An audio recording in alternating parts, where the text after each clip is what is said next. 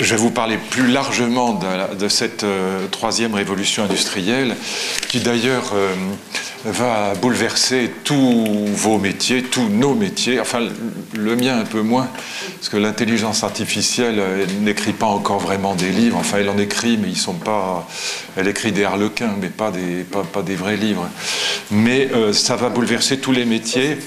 Cette troisième révolution industrielle, je vous dirai pourquoi il n'y en a pas quatre, parce que beaucoup de journalistes et même quelques économistes parlent de quatrième révolution industrielle en évoquant la révolution de la robotique et de l'intelligence artificielle. C'est une énorme erreur.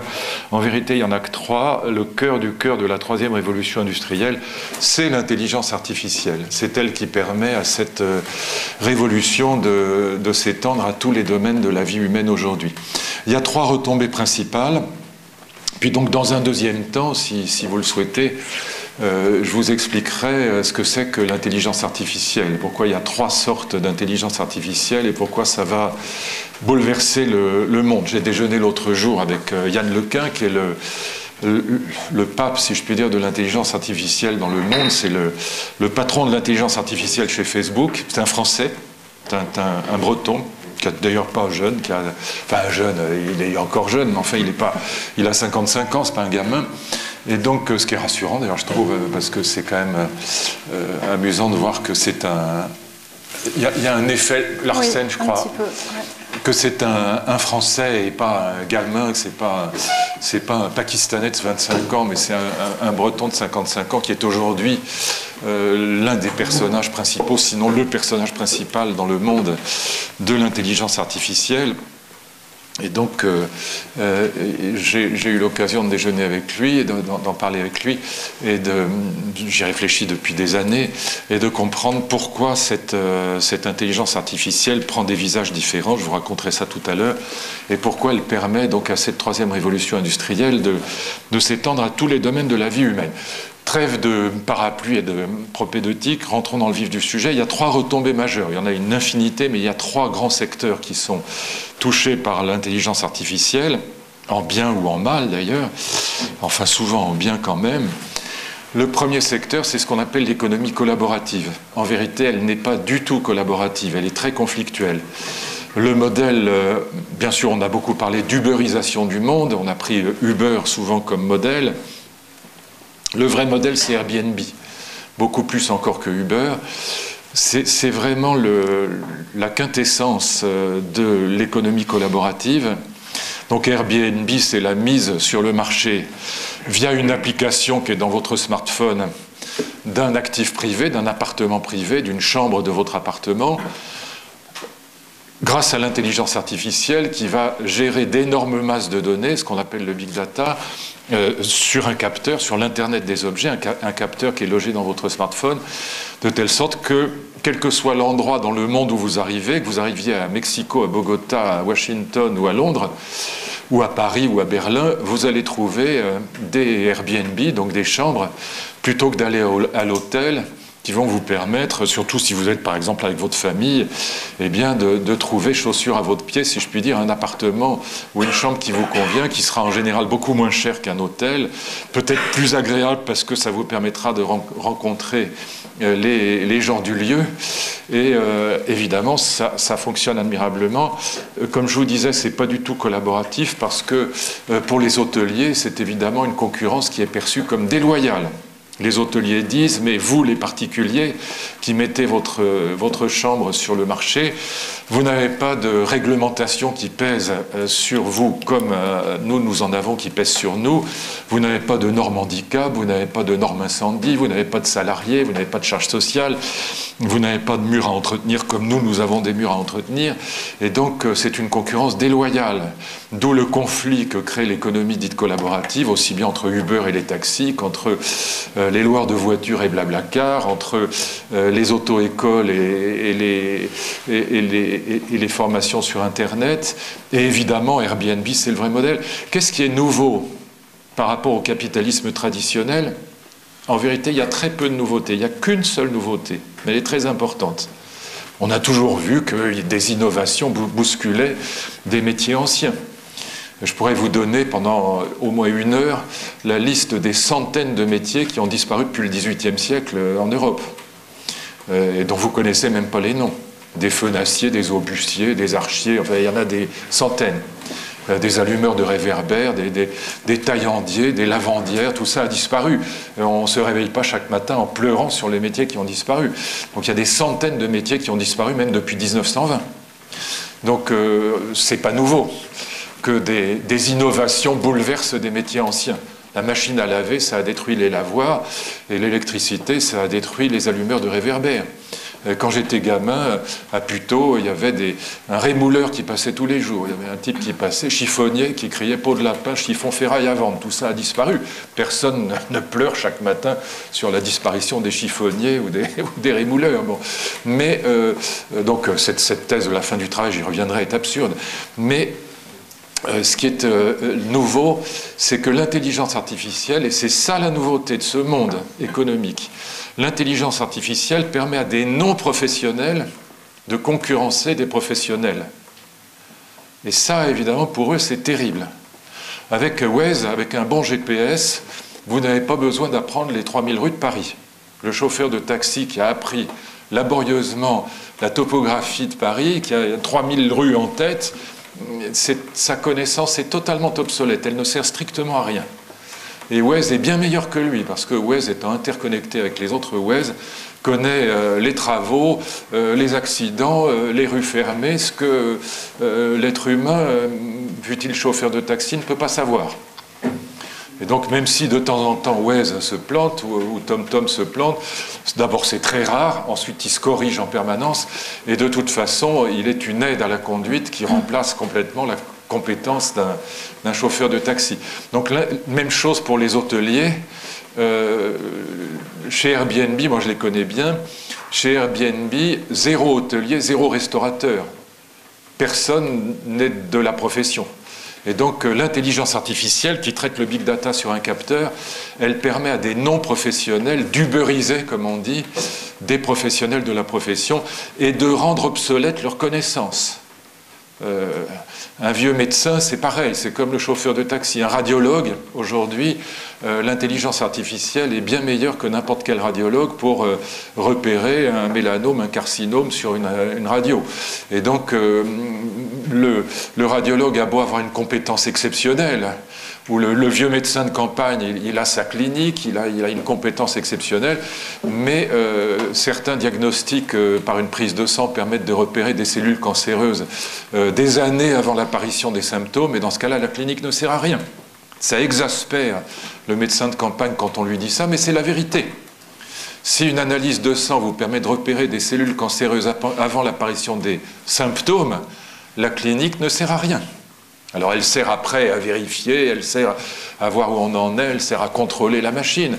Mais euh, voilà, il y a euh, des connaissances qui deviennent obsolètes grâce à l'intelligence artificielle et ça permet encore une fois à des non-professionnels d'uberiser, si je puis dire, des professionnels sans avoir rien appris. Et c'est ça la nouveauté euh, de ce capitalisme.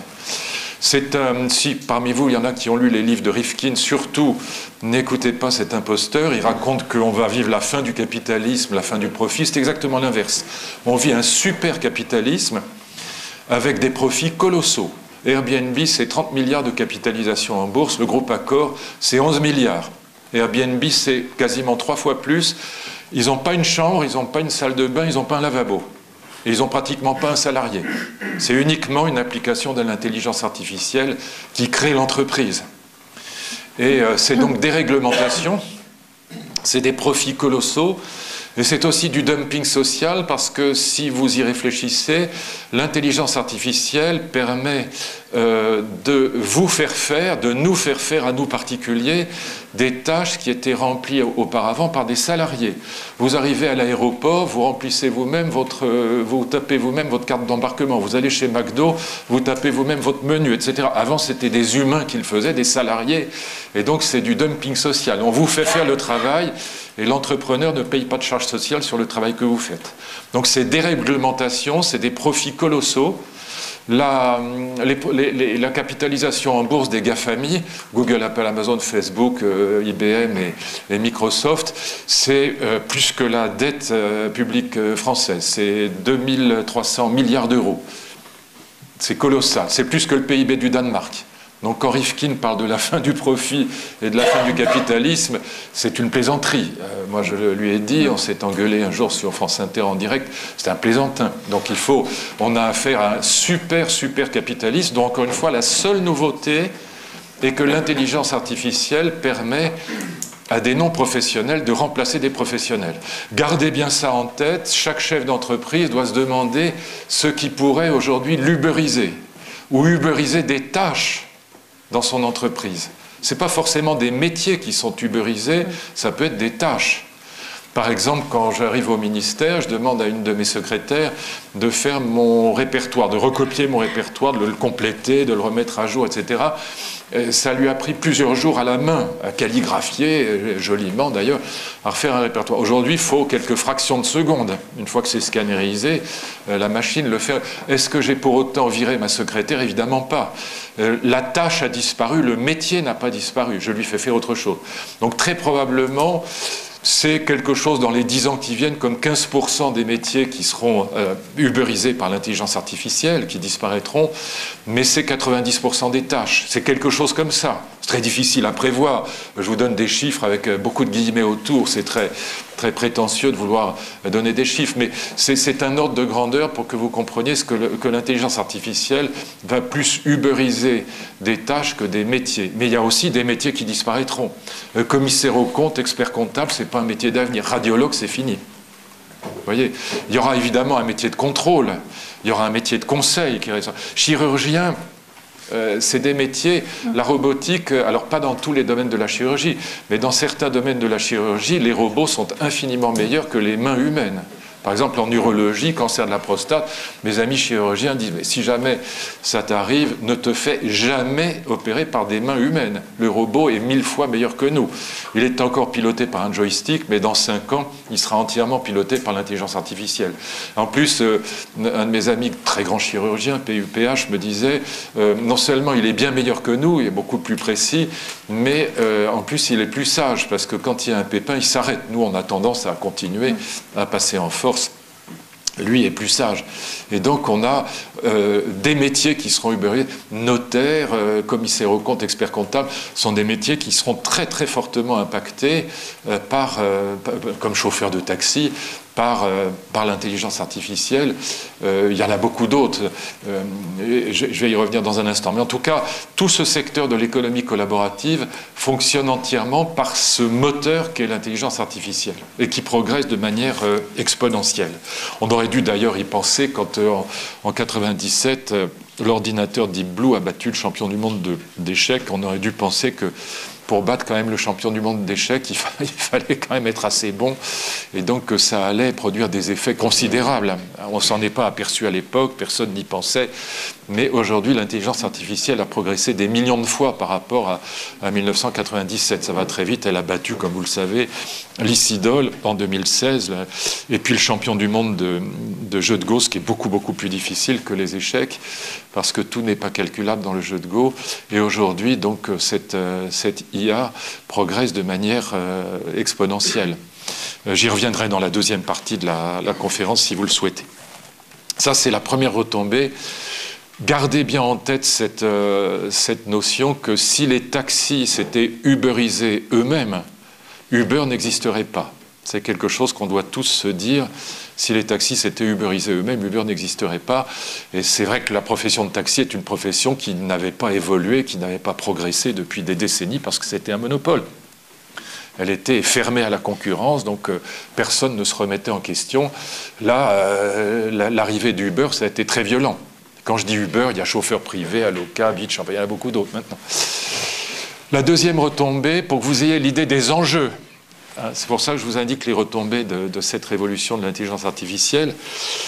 La deuxième retombée, c'est la révolution de la mobilité. Je vous en dis un mot parce que euh, ça va avoir un impact social absolument considérable.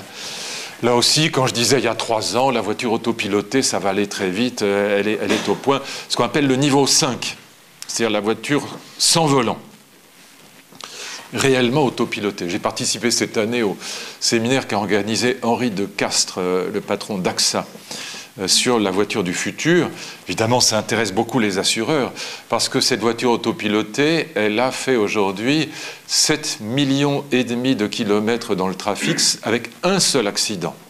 Il y a eu cette année en France 3600 morts, des dizaines de milliers de blessés. On a là une révolution qui est euh, impossible à arrêter, et fort heureusement d'ailleurs, qui est la révolution de cette voiture autopilotée, qui sera en plus une voiture propre et qui n'aura pratiquement plus d'accidents. Ça veut dire plus de limitation de vitesse, plus de panneaux de signalisation, parce qu'elle est interconnectée, évidemment.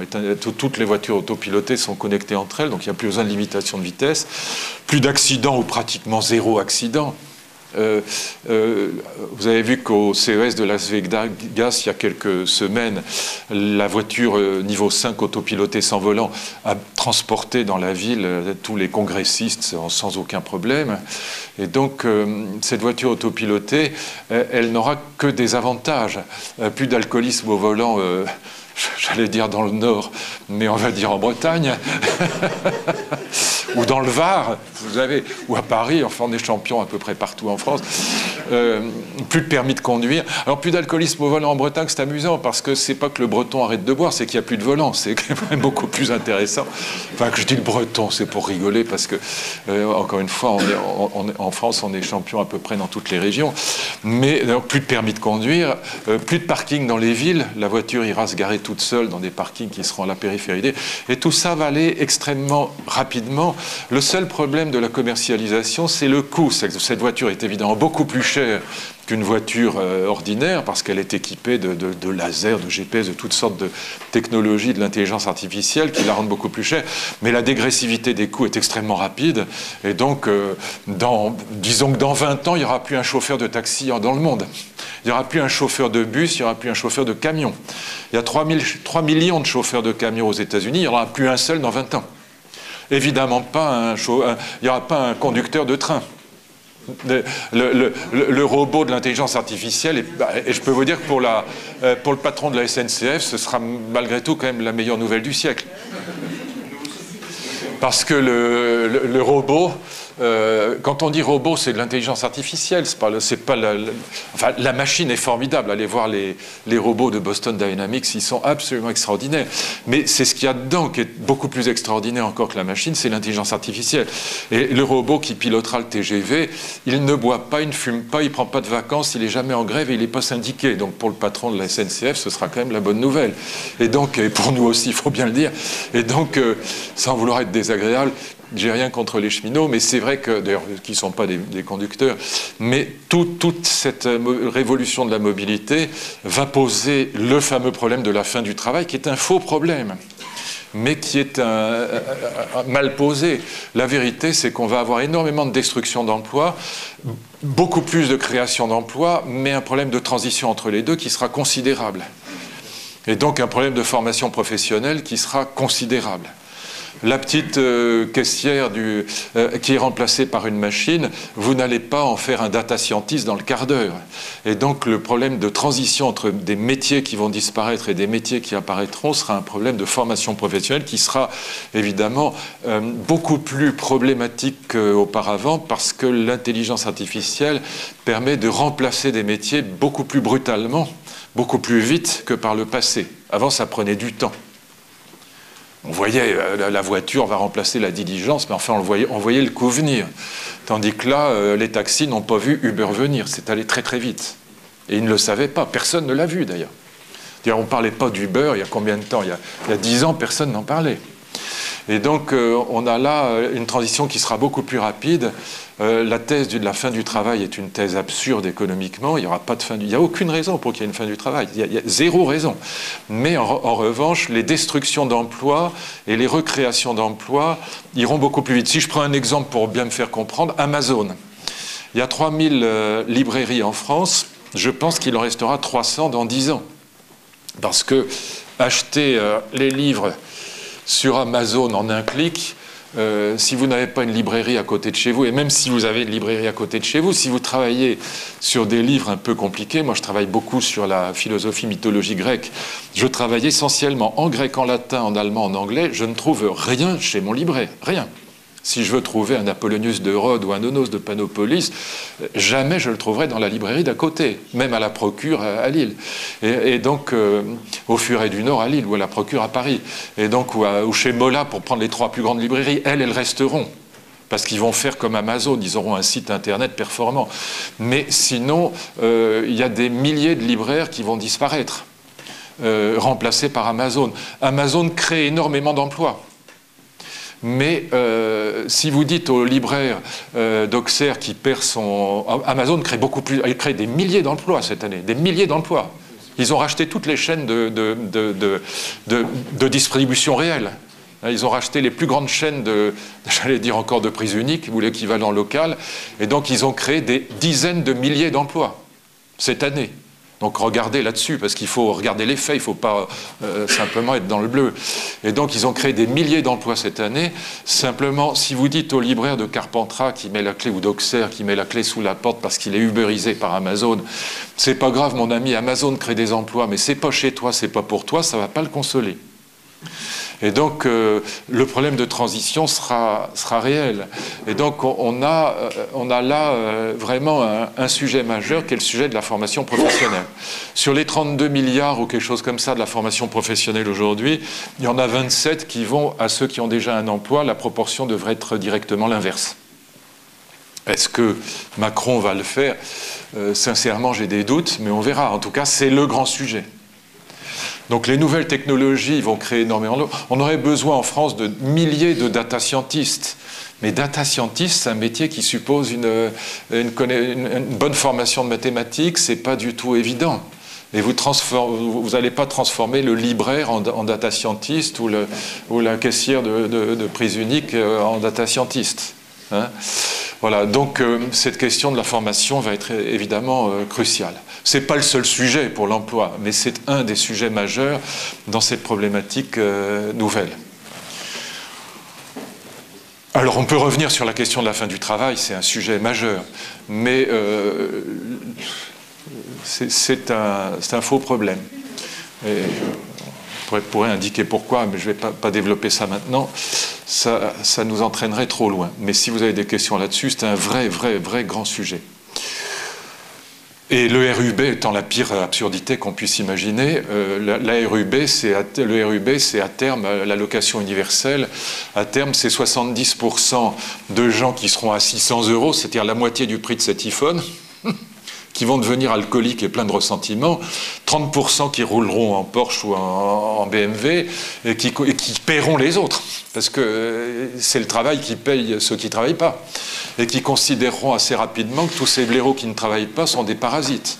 Donc vous aurez une fracture sociale qui sera mais épouvantable. C'est la pire solution sur le plan moral, sur le plan social, sur le plan économique qu'on puisse imaginer.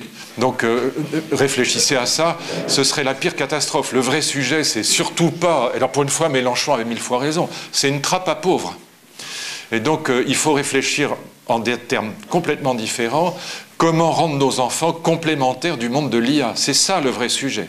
C'est pas dire oh bon bah on abandonne, le travail c'est fini, c'est formidable, on va pouvoir aller à la pêche et, écouter Mozart et se balader en forêt. Non, la question c'est comment rendre nos enfants, comment les équiper pour être complémentaires de l'IA et pas victimes de l'IA.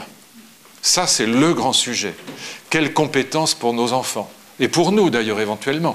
Quelle formation pour ceux qui perdent leur emploi mais aussi pour nos enfants, comment les équiper pour ce monde, justement pour qu'on n'aille pas vers le RUB qui serait la catastrophe absolue sur le plan intellectuel, moral, économique et social.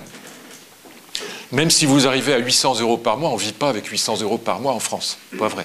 Ou on vit très mal, on survit, mais on ne vit pas. Et donc personne ne sera heureux de ça. Et en plus, ceux qui paieront ça ne seront pas non plus contents. Donc c'est Panem et Circenses, c'est Juventus, c'est le, euh, le, pain et les jeux, on va amuser les gens. Alors ce qui est très intéressant, c'est que pour le RUB, c'est soit la gauche, soit les patrons des GAFA. Donc les super, super milliardaires qui se disent Oh là là, on va se faire bouffer par les pauvres, il faut qu'on les calme, donnons-leur un RUB. Mais c'est la catastrophe. Et donc euh, n'écoutez surtout pas les sirènes euh, qui vous vantent les mérites de l'allocation universelle. Ce serait la, la pire catastrophe morale et sociale qu'on puisse imaginer. Et en plus, sur le plan économique, ça repose presque toujours sur l'idée de la fin du travail, qui est une idée absurde. Euh, l'être humain n'est pas fait pour arrêter de travailler. Et en plus, il n'y a aucune raison. Les désirs humains sont, euh, comme disait Épicure, immenses et creux. Euh, on est des êtres d'artifice et nous ne nous arrêtons jamais à ce que nous avons. on n'aurait jamais inventé ni la démocratie ni la médecine moderne si on se contentait des besoins naturels. Non, nous sommes des êtres d'artifice et c'est très bien comme ça, et de perfectibilité infinie. Mais on peut en discuter si vous voulez, euh, c'est évidemment un sujet de, discussion. La troisième retombée, la première retombée, c'est donc l'économie collaborative. La deuxième retombée, c'est la, révolution de la mobilité, donc train, camion, voiture, mais probablement aussi avion et bateau. Et la troisième retombée, c'est le transhumanisme. Le transhumanisme n'a rien à voir avec ce qu'on vous raconte euh, la plupart du temps dans la presse, le transhumanisme repose sur trois idées fondamentales. Donc c'est un projet qui est né aux États-Unis il y a une vingtaine d'années, qui est financé notamment par Google. Vous savez que Google s'appelle Alphabet parce qu'il décline les filiales comme on décline un alphabet. Et vous avez toute une série de filiales de Google qui travaillent sur euh, le projet transhumaniste avec euh, un investissement de plusieurs milliards de dollars. Donc, euh, comme ce pas des philanthropes ni des débutants, il faut quand même regarder ce qu'ils font. Vous avez l'Université de la Singularité qui a été créée en 2008. Vous avez les filiales qui travaillent sur l'intelligence artificielle comme euh, DeepMind ou Google Brain. Vous avez une filiale qui est entièrement dédiée euh, au projet transhumaniste qui s'appelle Calico, qui a été créé en 2013 avec 500 millions de dollars de dotation initiale. Calico, euh, ça veut dire en anglais Californian Life Company et ça travaille uniquement sur le projet transhumaniste. Donc c'est un projet qui a évidemment rassemblé des chercheurs de tous horizons, euh, des informaticiens, des mathématiciens, des biologistes évidemment, euh, de, de tout domaine. Et c'est un projet dans lequel Google a investi suffisamment d'argent euh, pour faire venir les cerveaux les plus brillants du monde. Le projet repose sur trois idées. Première idée, passer d'une médecine euh, dont le modèle, depuis toujours, est le modèle thérapeutique. On appelait le médecin quand on avait eu un accident, quand on était malade. Le médecin était là pour réparer, pour soigner. Modèle thérapeutique. Évidemment, on fait souvent l'objection, on n'en a pas fini avec le modèle thérapeutique. 140 000 morts du cancer en France cette année, donc on, a encore besoin de soigner. Et Dieu sait qu'on en a singulièrement besoin. Donc on a évidemment euh, toujours besoin du modèle thérapeutique. Mais l'idée transhumaniste, c'est d'ajouter au modèle thérapeutique une nouvelle couche de médecine, si je puis dire, qui est la médecine augmentative, améliorative. Enhancement en anglais, un mot qui revient des millions de fois dans cette littérature, qui est surtout de, langue anglaise.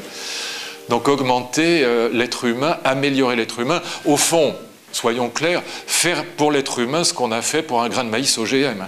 Donc l'idée, c'est d'augmenter l'être humain, d'améliorer, un peu comme, encore une fois, on améliore un, grain, de, de, maïs. C'est ce que disent les transhumanistes, c'est qu'en vérité, sans s'en apercevoir, sans y penser, on est déjà rentré dans un modèle augmentatif de la médecine dans la deuxième moitié du XXe siècle, avec notamment deux secteurs qui sont la chirurgie esthétique, et en effet, quelle que soit la définition que vous donniez de la laideur, la laideur n'est pas une maladie. On pourrait dire la chirurgie esthétique, mais on pourrait dire aussi tout ce qui est euh, cosmétique. Les petites crèmes anti-rides, tous ces machins-là, ça relève de l'amélioration de l'augmentation. Évidemment aussi, deuxième secteur, les drogues les drogues au sens large, ça ne veut pas dire euh, euh, l'héroïne le. Mais le meilleur exemple, pardon, il est scabreux, mais c'est tellement évident, c'est le, Viagra, qui est typiquement une, drogue de l'augmentation. Euh, j'aime beaucoup la pub Fiat, la petite, la petite 500, où la, la, petite pilule bleue tombe dans le réservoir et ça devient un colossal SUV, ça fait rêver tout le monde. Mais c'est. elle est très jolie cette pub d'ailleurs, parce que la, la petite jeune fille qui, traverse la rue, là, c'est pub italienne magnifique et ravissante, tout ça est très bien fait. Mais euh, blague à part, euh, c'est euh, typiquement transhumaniste, si je puis dire, parce que, je vais prendre un, âge très avancé pour ne choquer personne, avoir des troubles de l'érection pour un garçon passé 110 ans, c'est pas pathologique. La vieillesse n'est pas une maladie. Voyez, la vieillesse n'est pas plus une maladie que la laideur. Et donc, tout ce qui lutte contre la laideur ou tout ce qui lutte médicalement contre la vieillesse ne relève pas de la médecine thérapeutique traditionnelle. On est déjà dans une logique d'amélioration, d'augmentation de l'être humain. Comme disait un grand violoncelliste de mes amis, en vieillissant, les raideurs se déplacent. C'est pas très élégant, mais ça dit bien ce que ça veut dire. Quand je pense que vous enregistrez les bêtises que Et donc l'idée, c'est l'idée d'augmenter. Deuxième idée, augmenter quoi? Le vrai projet alors, euh, vous avez toute une série de livres qui paraissent en disant ça y est, c'est le euh, enfin, euh, Testar, voilà, le livre de Testar contre le transhumanisme, ça y est, c'est le nouveau nom de l'eugénisme. Hitler revient, reprend du service. Bon, ça n'a rien à voir. Ça, c'est les délires des vieux trotskistes qui n'ont rien compris à ce qui se passait dans le monde. Ça n'a strictement aucun rapport. Ça, vous pouvez le garder. Parce que, franchement, il y en a marre. L'idée, en vérité, c'est de lutter, c'est la deuxième idée, contre la vieillesse. C'est ça le vrai projet, c'est le projet de Calico. Le vrai projet, c'est de retarder la mort et de lutter contre la vieillesse. Autrement dit, le projet philosophiquement, c'est de fabriquer une humanité qui serait jeune et vieille à la fois. Vous connaissez tous l'adage, si jeunesse savait, si vieillesse pouvait. Eh bien, l'idée, c'est de réconcilier les deux de fabriquer une humanité qui, par exemple, je ne sais pas, moi, ça s'arrêterait de vieillir à 40 ou 45 ans, mais qui aurait donc euh, à la fois euh, la vigueur et la flamme de la jeunesse, pour parler comme Victor Hugo, et elle aurait euh, en même temps l'expérience de l'âge. Et après tout, vieillir, c'est pas uniquement une catastrophe, c'est aussi l'occasion d'élargir l'horizon, d'apprendre des choses on n'est pas plus intelligent à 60 ans qu'à 20, mais on est beaucoup moins con parfois, en tout cas dans certains secteurs, en tout cas pour moi c'est sûr. En tout cas, je me berce peut-être d'illusions, mais, non, euh, sincèrement, que ce soit au volant ou avec ses enfants, on a appris énormément de choses. Et même euh, dans mon domaine qui est la philosophie, je sais mille fois plus de choses aujourd'hui que même il y a 20 ans. Et donc on, apprend, et l'idée, encore une fois, c'est de lutter contre la vieillesse, de retarder la mort. Évidemment pas l'immortalité, parce que tant qu'on sera dans un corps euh, biologique, on sera mortel. Même si on arrêtait de vieillir, imaginons, on n'en est pas du tout là, mais imaginons qu'on arrête de vieillir, on mourrait quand même, comme me disait un jour mon ami Jean-Didier Vincent, nos plus grands biologistes, on mourrait quand même sur le modèle du service à thé de la grand-mère. C'est-à-dire qu'il y a toujours quelqu'un qui fait tomber la tasse par terre et elle se brise. On mourrait dans un attentat, un suicide. On pourrait toujours se suicider. Euh, si on est dans un avion qui explose, on est pulvérisé, c'est pas rattrapable. Donc tant qu'on sera dans un corps biologique, euh, on, mourra. Mais on peut retarder la mort. Et Calico travaille là-dessus, notamment. Alors il y a beaucoup de techniques. Je vais vous en indiquer quelques-unes. Il y a beaucoup de techniques, mais il y a un secteur qui est extrêmement intéressant Regardez vous-même, ne me croyez jamais, vous tapez sur Google, vous tapez sur votre ordinateur souris transgéniques de l'université de Rochester aux États-Unis et vous trouverez des petites souris qui vivent 30% plus longtemps que les souris euh, normales.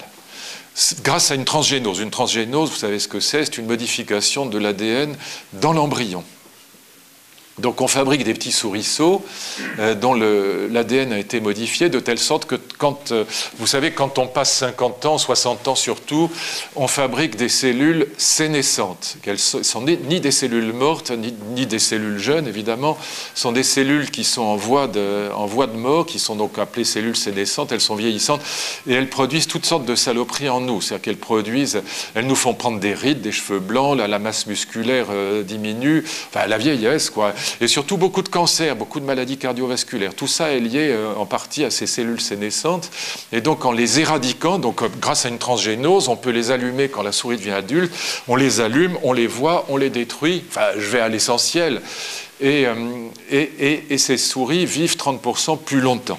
Mais surtout, ce qui est intéressant, c'est qu'elles vivent beaucoup mieux. Pas de maladies cardiovasculaires, pas de cancer, et pas d'arthrose, et, et mobilité beaucoup plus grande. Donc ce qui est quand même très intéressant. Et donc on a euh, un certain nombre de biologistes en France, par exemple Jean-Marc Lemaître, moi je trouve formidable ce qu'il fait.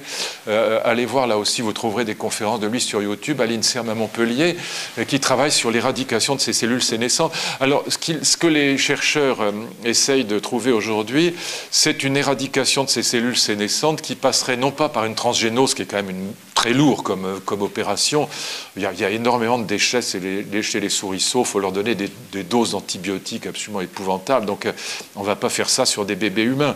Mais l'idée, ce serait de trouver un jour des médicaments qui éradiquerait ces cellules sénescentes et qui nous permettrait donc avec une, euh, une thérapie très légère finalement, euh, avec des médicaments simplement qui ne produiraient pas d'effets secondaires si possible, eh bien de vivre, de vivre beaucoup mieux et, beaucoup plus longtemps.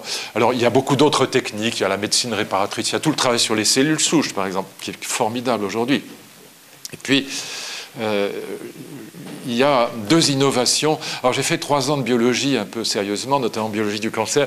Il y a deux innovations qui sont récentes et qui sont absolument passionnantes, que je vous indique parce que ça fait partie quand même de la culture générale, même si on n'est pas biologiste. Et c'est tellement passionnant que euh, ça fait partie de cette infrastructure scientifique qui est derrière le transhumanisme. Première innovation, le séquençage du génome humain. Moi, j'ai participé à la chose comme intellectuel, comme philosophe. Euh, en 90, Jean Dosset, prix Nobel de médecine, qui travaillait là-dessus pour le secteur français, avait eu la gentillesse avec euh, mon vieil ami Daniel Cohen, un très grand biologiste, je ne parle pas de l'économie, je parle du biologiste Daniel Cohen, de m'inviter à travailler avec eux, réfléchir, euh, non pas en biologiste mais en philosophe, sur les conséquences du séquençage du génome humain. Gardez bien les chiffres parce que ça dit beaucoup de choses sur la, question politique et sociale, sur l'économie de la santé. Le premier séquençage du génome humain, il commence en 1990, il est achevé en 2003, il a duré 13 ans. Il a coûté 3 milliards de dollars. Je pense que personne dans la salle ne pouvait se payer le séquençage de son génome. Donc de l'ADN complet. Aujourd'hui, un séquençage de génome, ça coûte 300 dollars. Un très très complet, 1000 dollars. Vous avez entendu parler d'Angelina Jolie. Elle a fait un séquençage, elle a fait faire un séquençage de son génome pour savoir si elle avait un très grand risque de cancer du sein. On a identifié les deux gènes qui sont à l'origine du cancer du sein. Elle a fait ce séquençage et le médecin, l'oncologue, lui a dit Vous avez 95% de risque de développer un cancer du sein. Ablation des seins. Elle a certainement très bien fait. Tout ça n'a été rendu possible que grâce au séquençage du génome. Ce séquençage du génome, il est fait par l'intelligence artificielle. On a calculé que ce que l'intelligence artificielle va faire en quelques minutes, il faudrait 40 ans à un oncologue pour le faire pour séquencer le génome d'une cellule cancéreuse, il faudrait 40 ans au médecin, au cerveau humain, il faut quelques minutes à la machine. Et ça vous permet quoi? Quelque chose de très très très intéressant. Vous voyez que euh, est-ce que tout le monde, en France, on est toujours horrifié par les progrès technologiques? Non. Euh, il y a des choses formidables. Ça permet ce qu'on appelle aujourd'hui en oncologie les thérapies de précision, les thérapies personnalisées, notamment pour le cancer du sein. Mesdames, c'est quelque chose d'absolument formidable. On arrive à 90% de guérison grâce au séquençage du génome, du génome de la cellule cancéreuse. Cette cellule cancéreuse, elle mute 2,5 millions et demi de fois, elle comprend 20 milliards d'informations. Aucun cerveau humain ne peut cerner ça l'intelligence artificielle le cerne sans aucun problème. voyez Et en quelques minutes. Et donc là, on a ce séquençage du génome, soit, alors, séquençage du génome d'une cellule cancéreuse, séquençage du génome humain tout court. Euh, ça, c'est quelque chose que seule l'intelligence artificielle permet de faire. Avec une dégressivité des coûts, gardez bien ça en tête. On est passé de 3 milliards à 300 dollars. Démocratisation. C'est ça qui est important. Parce que tout de suite, les gens disent Ah oui, d'accord, le transhumanisme, très bien, mais ce sera réservé aux riches. Non, la dégressivité des coûts est très démocratique. Et deuxièmement, une jeune Française qui s'appelle Emmanuelle Charpentier, dont on a beaucoup parlé dans la presse parce qu'elle a fait une découverte avec une de ses amies américaines, Jennifer Doudna, en 2012. C'est très récent elle invente un sécateur d'ADN qui porte un nom barbare qui s'appelle le CRISPR-Cas9. Et ce sécateur d'ADN, il permet de couper, coller l'ADN humain aussi facilement que vous coupez un mot sur un traitement de texte. Et ça ne coûte rien. Et c'est d'une précision diabolique. Quand vous mettez les deux ensemble, séquençage du génome pour trois fois rien et en quelques minutes, et CRISPR-Cas9, sécateur d'ADN, vous ouvrez un boulevard aux thérapies géniques embryonnaires. C'est-à-dire l'idée, l'idée est la suivante, c'est euh, vous avez un enfant par exemple qui, a une anomalie génétique. Euh, euh, l'idée est la suivante, c'est d'aller dans l'embryon corriger le gène muté, le gène abîmé, le couper et le remplacer par un gène sain. C'est ça l'idée. Alors, on n'y est pas encore parce que les manipulations. Alors, euh, on n'y est pas encore. Quand je dis qu'on n'y est pas encore, les thérapies géniques embryonnaires, ça commence aux États-Unis et en Chine depuis 2015. Donc c'est tout récent, mais ça a commencé. Hein. Donc c'est très compliqué parce que quand on touche à l'ADN, il ne faut, pas dire de bêtises, euh, ça, peut produire des effets pervers qui sont très difficiles à, maîtriser. Mais euh, en tout cas, c'est un boulevard qui s'ouvre à une, à une thérapeutique tout à fait nouvelle qui repose sur ces deux innovations qui sont le séquençage du génome en quelques minutes et pour trois fois rien en termes de prix, en termes de coût, plus ce, sécateur d'ADN, ce coupé-collé de l'ADN, qui donc, euh, euh, on n'y est pas encore, quoique ce soit commencé réellement aux États-Unis et en Chine, mais c'est évidemment quelque chose qui va se développer dans les années qui viennent de manière exponentielle. Et donc toutes ces nouveautés sont euh, bien sûr derrière le projet transhumaniste, que ce soit le travail sur les cellules sénescentes, le travail sur les cellules souches, qui sont des cellules, vous savez, totipotentes, c'est-à-dire que les cellules souches, elles sont euh, comment dire, capables de fabriquer n'importe quel tissu. Elles peuvent fabriquer de la dent, de l'os, du cœur, du foie, des cheveux, ce que vous voulez. Et donc ces cellules souches, euh, elles peuvent refabriquer, par exemple, du tissu cardiaque pour les, les, personnes qui ont eu un infarctus. On a déjà des patchs cardiaques qui, qui ont été mis en place à, Nice déjà d'ailleurs. Et donc on, a là une médecine réparatrice qui est, qui est, qui est, très très nouvelle, mais, mais qui ouvre là aussi des horizons de, euh, tout à fait fascinants. On a l'hybridation homme-machine. On a par exemple inventé une petite puce électronique, c'est une firme allemande qui fabrique ça, qui permet de, redonner la vue. Alors c'est une vue très grossière, mais quand même très intéressante, qui permet par exemple de prendre un verre sur une table ou de voir arriver une voiture dans la rue à des personnes qui sont devenues totalement aveugles à cause d'une maladie qui s'appelle la rétinite pigmentaire et donc qui généralement frappe euh, vers, vers 10 ans, les, gens deviennent complètement aveugles. Il y a une dame qui raconte ça, vous pouvez trouver ça sur YouTube, une anglaise, qui dit que voilà, elle était devenue totalement aveugle et que grâce à cette petite puce électronique, elle a pu voir pour la première fois de sa vie le sourire de ses filles et qu'elle était bouleversée, qu'elle a pleuré évidemment. Et voilà, alors ça donne une vue très grossière bien sûr, mais quand même suffisante, comme je vous disais, pour prendre un couteau sur la table ou une fourchette, pour voir une voiture arriver, pour voir le, sourire d'un enfant. Et donc euh, on a là ces typiques de l'hybridation homme-machine. Hein. Donc quand vous mettez tout ça ensemble, ça vous donne au fond l'infrastructure scientifique de ce projet qui est au fond le projet de nous faire vivre en bonne santé beaucoup plus vieux qu'aujourd'hui. Donc d'arriver à nous faire vivre. Alors j'avais cette discussion avec mon ami Axel Kahn, qui est très hostile au transhumanisme, et qui me disait, bon, 150 euh, ans, oui, euh, on y arrivera. Voilà. Euh, à vivre probablement 150 euh, ans en bonne santé. Pourquoi pas plus J'en sais rien. Personne ne peut dire aujourd'hui. Mais ceux qui disent on n'y arrivera pas sont aussi bêtes que ceux qui disent que euh, l'immortalité est pour dans 10 ans. C'est absurde. personne ne sait où en seront les biotechnologies dans deux siècles. Et deux siècles à l'échelle de l'histoire de l'humanité, c'est rien. C'est un clin d'œil. Donc on y va. Ce qui est nouveau, c'est qu'on y va. Jamais avant on avait ouvert cette porte-là. Voyez? Et donc, euh, moi, je veux bien que les gens soient horrifiés, mais enfin, moi, ce qui m'horrifie, c'est la vieillesse et la mort. C'est pas, pas de vivre en bonne santé plus longtemps. Il y a tellement de livres à lire, il y a tellement, il y a, 15 millions de livres à la bibliothèque du Congrès aux États-Unis, il doit y en avoir 11 millions à la BN en France. Euh, si vous faites le calcul, même un barjot comme moi ou comme Pivot, on lit quoi 20 000 livres dans sa vie. Euh, il en reste beaucoup à lire. Ils ne sont pas tous passionnants, mais enfin, il y en a qui cassent la moyenne. Moi, j'ai traduit la, critique de la raison pratique de Kant euh, dans la Pléiade. Euh, ça m'a pris deux ans, donc c'est un livre que j'ai mis longtemps à lire. Et donc, ou l'éthique de Spinoza, ça casse la moyenne. Aussi, la critique de la raison pure, j'ai mis cinq ans. Et donc, euh, voilà, il y a des livres qui vous, qui vous, vous empêchent d'avoir un score magnifique à la fin de votre vie. Mais enfin, même, même si on lit beaucoup, même si on lisait que des polars, bon, facile, voilà, on va lire 20 000 livres dans sa vie, ou peut-être 30 000 si vraiment on fait, fait que ça toute sa vie, mais il y en a 15 millions à lire. Enfin, peut-être pas, euh, peut pas 15 millions, parce qu'il y en a quand même des très mauvais livres. Mais enfin, euh, il y en a bien un million à lire.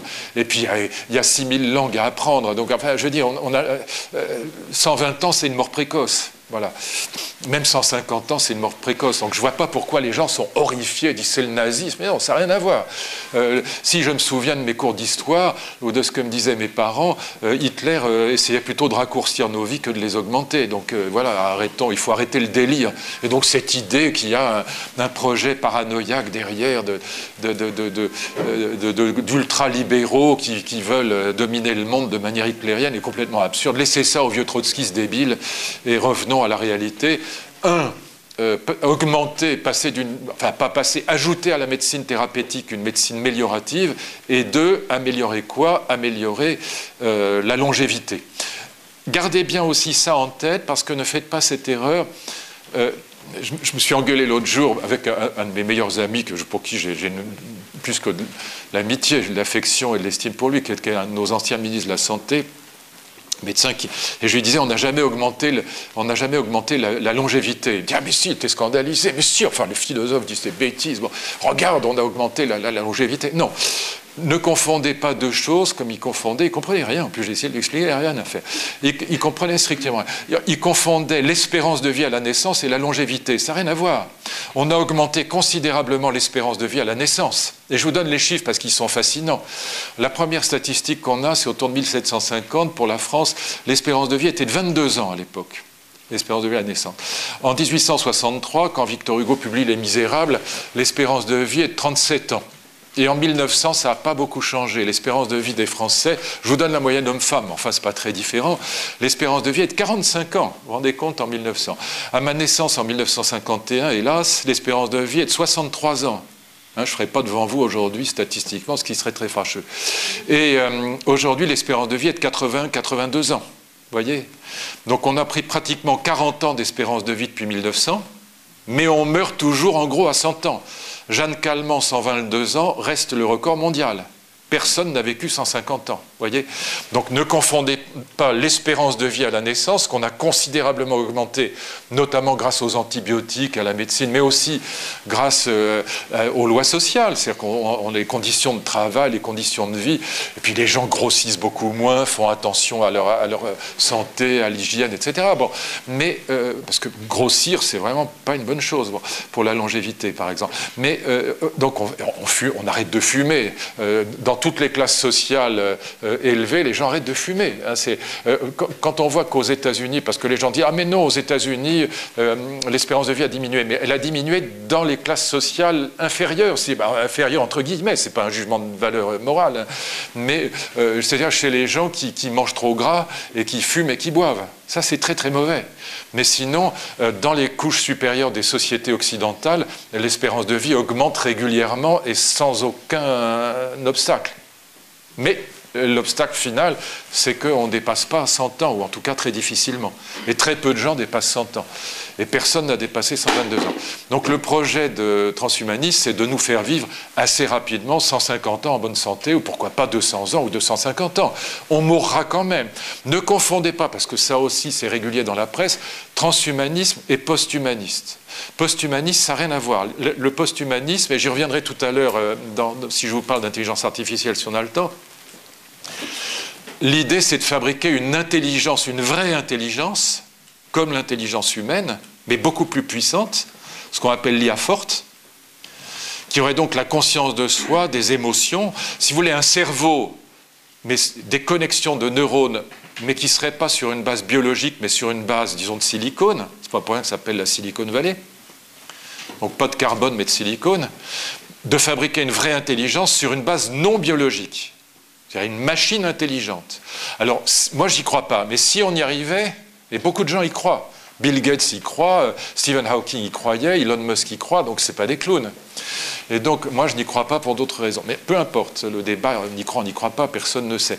Mais si on y arrivait, on aurait fabriqué une machine immortelle, on aurait fabriqué une intelligence immortelle. Ça, c'est le post-humanisme, parce qu'on aurait fabriqué une post-humanité. D'accord? Mais ce n'est pas le transhumanisme. Le transhumanisme, c'est simplement d'améliorer l'être humain c'est-à-dire l'améliorer la longévité humaine. Mais on resterait des humains, absolument humains, avec tous nos défauts et toutes nos qualités. Mais on resterait des humains humains. Tandis que là, on aurait fabriqué vraiment une post-humanité sur une intelligence, sur une base non biologique. Encore une fois, euh, Elon Musk, Bill Gates et Stephen Hawking, ils croyaient, je dis, mais à l'imparfait puisque Stephen Hawking vient de mourir. Mais en fait, ils ont publié avec 3000 chercheurs en 2015, en juillet 2015, une pétition contre l'IA forte, ou en tout cas sur les dangers de l'IA forte, de l'intelligence artificielle forte, de, cette intelligence artificielle, cette machine. Eux, y croient, les 3000 chercheurs avec eux.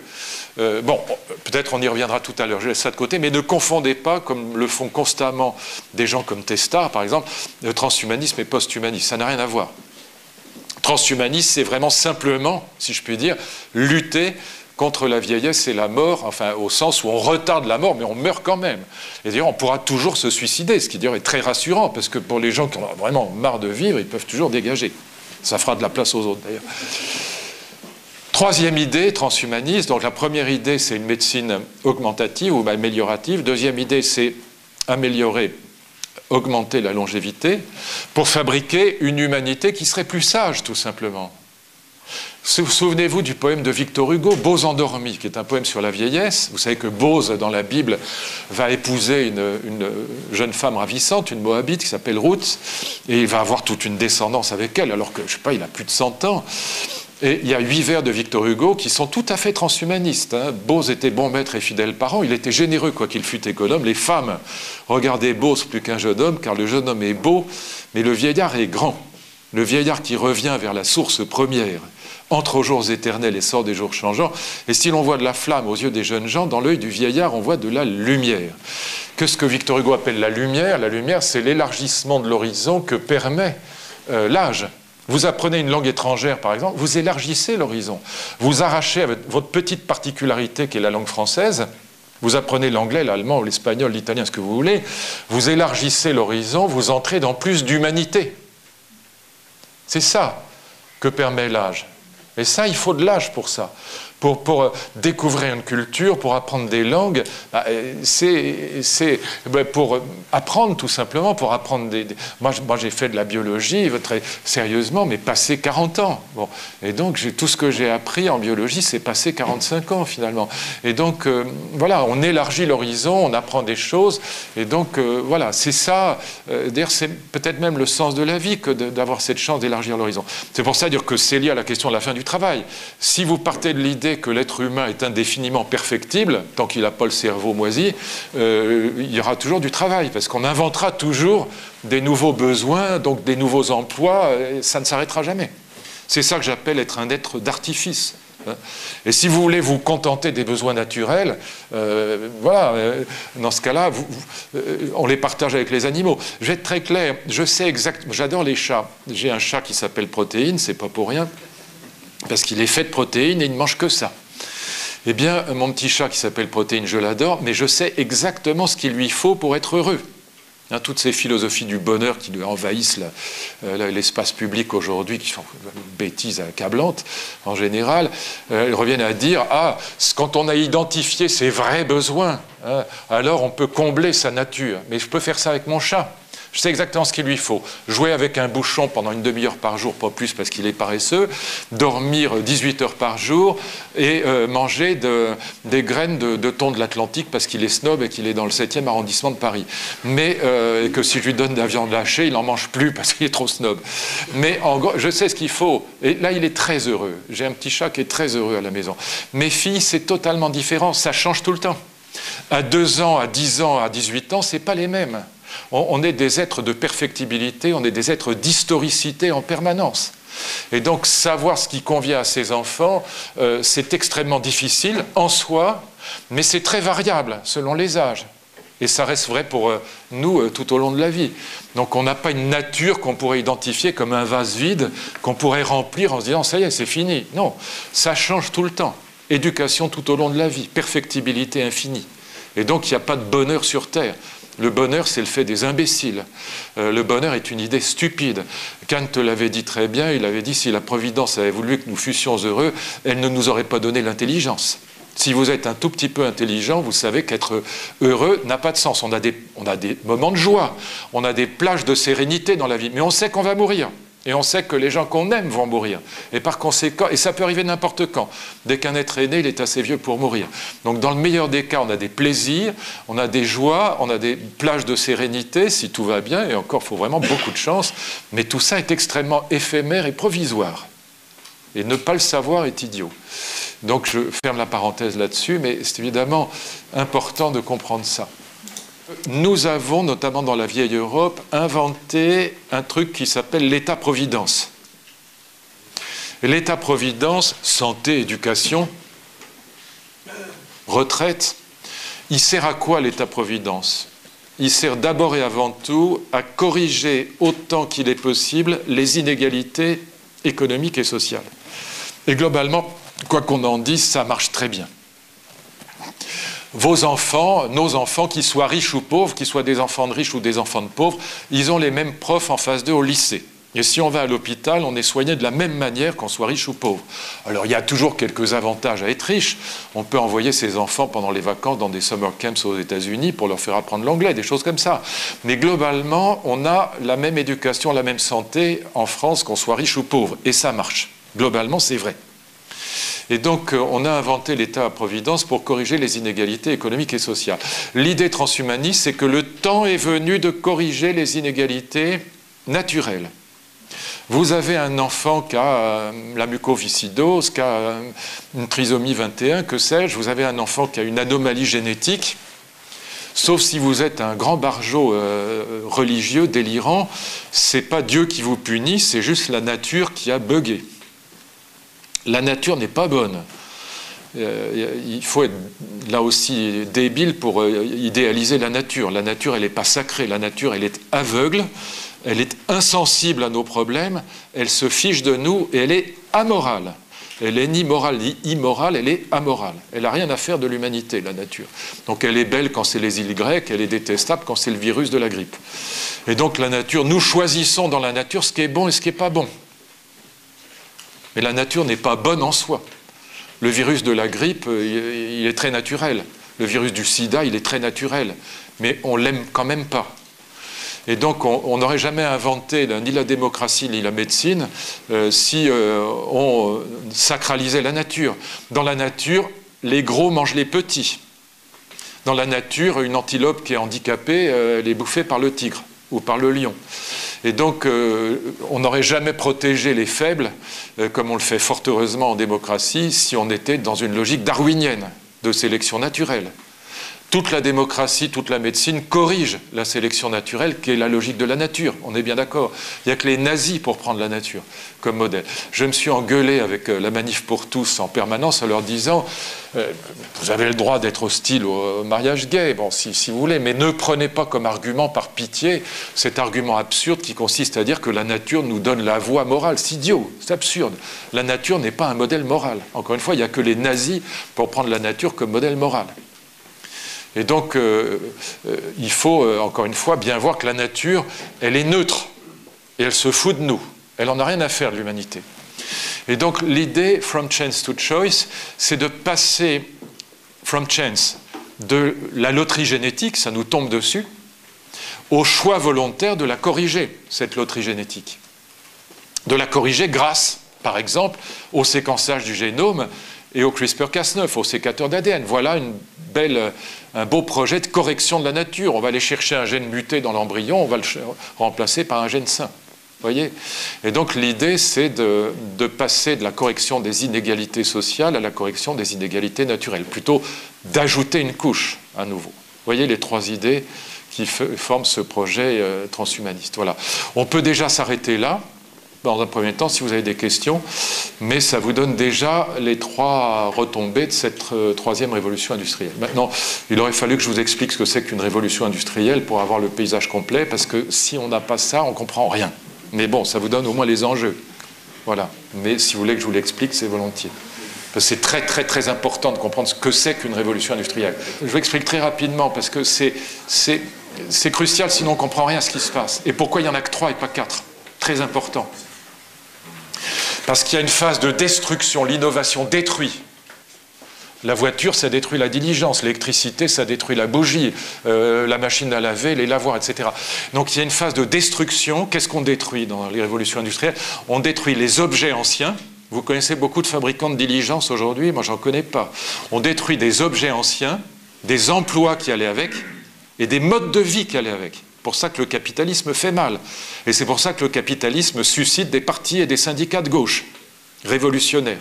C'est normal. Et on recrée des objets nouveaux, des emplois nouveaux, des modes de vie nouveaux. Et c'est épais dans le temps, ça prend un siècle.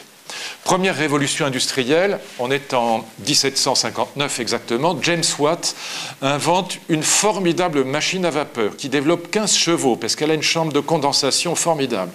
C'est lui qui invente la notion de cheval-vapeur. Et dans une révolution industrielle, vous allez voir trois éléments qui sont reliés dans un système parfait. Gardez surtout la structure en tête. Un, une innovation énergétique géniale, une nouvelle énergie colossale en l'occurrence la vapeur, première révolution industrielle. Deux, on voit apparaître deux modes de communication nouveaux. Communication immatérielle, communication des idées d'un côté, communication matérielle, physique de l'autre, transport des marchandises et des personnes. Gardez bien ça en tête. Nouvelle énergie, deux modes de communication. Idées, matière. Et troisième point, une réorganisation complète de l'économie. Première révolution industrielle, machine à vapeur, James Watt, milieu du XVIIIe siècle. Le Times à Londres, grand journal londonien, va coupler la machine à vapeur avec la machine à imprimer de Gutenberg. Idée géniale. On est en 1780. Ça vous donne les rotatives à rouleau, l'impression, l'imprimerie industrielle, communication des idées, la grande presse nationale et le manuel scolaire, le livre à bon marché. C'est la naissance de la démocratie et de l'éducation nationale. Voyez Communication des idées. J'aime pas la presse, mais sans la presse, il n'y a pas de débat public. Avant, il y avait des feuilles de chou, des gazettes, il n'y avait pas de grande presse nationale. Et sans manuel scolaire, sans livre à bon marché, il n'y a pas d'instruction publique, comme on dit à l'époque. Il n'y a pas d'éducation nationale. Ça va avec la démocratie. Vous avez le débat public, la démocratie, et vous avez en même temps l'éducation publique. Et de l'autre côté, c'est la locomotive, c'est le transport des marchandises et des personnes. Troisième niveau, la première révolution industrielle, c'est la naissance de l'usine. L'usine, c'est le contraire d'Airbnb. C'est pas du peer-to-peer, c'est pas du particulier-particulier, c'est une organisation hiérarchisée et centralisée de la production économique. L'usine, c'est un big boss, c'est Schneider, qui commande à une masse salariale. Euh, c'est la naissance du prolétariat, de la classe ouvrière, c'est la naissance de l'urbanisation de l'Europe. Sur ce que je viens de vous dire là, on peut écrire sans problème un livre de 1500 pages ou faire un séminaire d'un an à la Sorbonne. C'est la naissance de la classe ouvrière, c'est la naissance de l'usine, c'est la naissance de l'urbanisation de l'Europe, c'est la naissance du capitalisme. Deuxième révolution industrielle, on est un siècle après. On est en gros en 1880. Edison invente euh, l'ampoule électrique non pas l'électricité, on connaissait l'électricité depuis toujours, il invente, le, Volta c'était bien avant, il invente l'ampoule électrique, mais surtout il va installer à Manhattan et à New York la première centrale électrique à vapeur. Production donc industrielle de l'électricité. Juste après, même pas dix ans après, Daimler, Daimler de Daimler-Benz, de Mercedes, va inventer le moteur explosion. Et juste après, en 1897, Rudolf Diesel, encore un Allemand, qu'on appelle en français diesel, invente le moteur diesel. Trois sources d'énergie colossales. L'électricité produite industriellement, le moteur explosion et le moteur diesel. D'accord? Enfin, en fait, deux moteurs explosion. Essence diesel. Communication des idées, on voit apparaître très rapidement euh, le télégraphe, le téléphone, la radio, puis après la télévision. Communication immatérielle. De l'autre côté apparaissent le train électrique, le camion, la voiture, transport donc des marchandises et des personnes. Et puis l'avion à hélice. Troisième niveau, voyez la structure? Le capitalisme devient international. C'est la naissance des multinationales. Sans avion et sans téléphone, pas de multinationales. Voyez? C'est la mondialisation. Donc vous voyez les trois niveaux, là trois sources d'énergie géniales, et à chaque fois c'est très épais, ça prend beaucoup de temps. La première révolte contre l'innovation industrielle qui détruit les emplois, bien avant euh, Uber euh, et les taxis ou Airbnb et les hôteliers, c'est 1831 à Lyon. Enfin, en fait, avant, il y a 1811 euh, en Angleterre, les Ludites. Mais chez nous, en France, c'est 1831. C'est la révolte des canuts contre la machine jacquard, la machine à tisser, qui pique les emplois des canuts. C'est exactement l'équivalent d'Amazon et des libraires. ou d'Uber et des taxis. Les canus lyonnais euh, se révoltent, on les appelait les canus parce qu'ils tissaient avec des grosses aiguilles qu'on appelait des cannes. Vous avez vu ça encore dans les ports du sud de la France. Les pêcheurs ravaudaient les filets avec des grosses aiguilles en bois, ça s'appelait des cannes. Canus. Ils se révoltent contre la machine jacquard. Quand j'étais jeune, il y avait encore des pulls jacquard, qui étaient affreux d'ailleurs, qui étaient bariolés. On les mettait qu'à la montagne parce que même en cas d'avalanche sévère, on vous voyait à 15 km. Mais sinon, c'était immétable. Mais c'était fait pour montrer toute la performance encore de la machine, qui brodait, qui. Euh, voilà. Machine jacquard. Et les canus révoltent des canus. Vous allez à Lyon, il y a toujours un plat qui s'appelle la cervelle de canus dans les restaurants parce que la répression par la police est terrible. C'est la première révolte contre l'innovation qui pique les emplois. Vous voyez, c'est exactement la même chose qu'aujourd'hui. Évidemment, les canuts ont raison, leurs emplois vont disparaître, ils ont tort. L'industrie textile va créer énormément d'emplois, ils ont raison et tort. Bon, même problème qu'aujourd'hui. Et donc on a la troisième révolution, alors, et le capitalisme, troisième niveau de... Troisième révolution industrielle, je vais très vite, c'est la même structure. 1990, c'est l'invention du web. Ne confondez pas le web et l'Internet. Le web, c'est une application de l'Internet, comme entourage, comme votre courriel électronique. Et qu'est-ce que c'est que le web? C'est une invention géniale, 1990, par un, Britannique, Tim Berners-Lee, et un Belge, Robert Caillot, qui invente ce web, qui est une application du net qui consiste à casser les silos sur le net, à faire en sorte que tout le monde ait le même langage, qu'il n'y ait plus de barrières sur la toile, métaphore de la toile d'araignée. Il n'y a plus de barrière sur la toile, de telle sorte que, réfléchissez à ça, c'est incroyable, c'est colossal, que l'humanité est entièrement connectée avec elle-même en temps réel, à la seconde. J'ai une fille qui travaille à Lima, au Pérou, je peux, avec WhatsApp ou Skype, parler avec elle euh, en direct à n'importe quelle heure du jour ou de la nuit, à la seconde. Et je la vois sur mon écran comme si elle était dans la pièce. L'humanité connectée avec elle-même, c'est la deuxième mondialisation. Et cette deuxième mondialisation, elle a une nouveauté, c'est que l'énergie nouvelle, c'est pas le pétrole, c'est pas l'essence, c'est pas l'électricité, c'est pas la vapeur. La nouvelle énergie, c'est l'intelligence. C'est ça la grande nouveauté. On sort du monde des atomes, on rentre dans le monde des bits. Et c'est l'intelligence qui va permettre de gagner de l'argent. Airbnb, 30 milliards de dollars, c'est que euh, du virtuel. Il n'y a, pas d'atome là-dedans, il n'y a que des bits. Voyez? Et donc vous retrouvez les deux modes de communication, immatériel et matériel. Communication immatérielle, c'est Google et les réseaux sociaux pour l'essentiel. Et donc c'est là qu'on communique. Et vous avez là le modèle économique de la troisième révolution industrielle. Le big data. Le big data, donnons une définition simple, c'est toutes les traces que vous laissez sur le web. Toutes vos navigations appartiennent aux GAFA. Ils ont des backdoors, s'ils ouvrent la porte derrière, ils récupèrent vos navigations et ils s'en servent pour cibler la publicité. C'est ce que Jean Tirole, prix Nobel d'économie, a appelé l'économie biface. C'est gratuit pour vous, c'est payant pour les entreprises. Enfin, c'est gratuit pour vous comme utilisateur de Google. Vous naviguez sur Google, vous voulez changer de voiture, vous allez voir les sites des constructeurs. C'est gratuit, il n'y a pas un compteur qui se met en marche. Vous naviguez sur Google autant que vous voulez. Vous mettez des choses sur Facebook, sur les réseaux sociaux, autant que vous voulez. WhatsApp gratuit, Skype gratuit. Vous laissez des traces, les traces sont récupérées par les GAFA. Ils les revendent aux entreprises pour cibler la publicité. En 2016, Google a gagné 90 milliards de dollars juste en revendant nos navigations, nos data. Ce qui a fait dire à Tim Cook, patron d'Apple qui déteste Google, si c'est gratuit, c'est que c'est vous le produit. C'est le modèle économique majeur de la troisième révolution industrielle. Euh, je pourrais vous parler du RGPD qui va être en place là le 25, qui, à mon avis, est une catastrophe, mais peu importe. Euh, mais tout le monde adore ça, formidable. On a le RGPD, hein, on n'a pas les GAFA, mais on a le RGPD. On a la CNIL, ils ont les GAFA, c'est formidable. non, non, mais c'est euh, délirant.